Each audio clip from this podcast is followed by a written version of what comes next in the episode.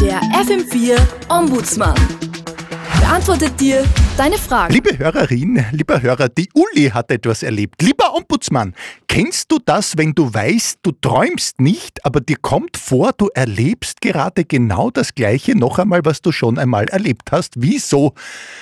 Ist das? Also, äh, liebe Hörerin, lieber Hörer, die Uli hat etwas erlebt. Nein, kleiner Scherz. Liebe Uli, was du beschreibst, nennt äh, der Volksmund Déjà-vu. Wir können hier aber auch von einer Erinnerungsillusion sprechen, wenn du möchtest. Äh, liebe Hörerin, lieber Hörer, die Uli hat etwas, nein, man muss wissen, wann es genug ist. Ich weiß, weil, äh, sich häufende Déjà-vus sind dann eher nur mehr für die anderen komisch, wie der Film und täglich grüßt das Murmeltier zeigt, der ja ursprünglich auch eine Psychose äh, verhandeln sollte, aber der Regisseur hat heimlich eine Komödie draus gemacht, ohne dem Hauptdarsteller Bill Murray äh, Bescheid zu geben. Vielleicht ist es deswegen so ein Kassenschlager geworden. Wer weiß, als Fortsetzung des Kultfilms äh, wird sich vielleicht das Gegenteil von Déjà-vu anbieten. Das gibt es nämlich auch, das Jamais-vu, bei dem dir eine bekannte Situation plötzlich völlig fremd erscheint. Also Bill Murray und Andy McDowell führen eine glückliche Ehe und plötzlich kommt Bill Murray aber alles fremd vor. Ne? Die Zeit geht weiter, aber er erkennt seine Freundin nicht mehr, verlernt alle Instrumente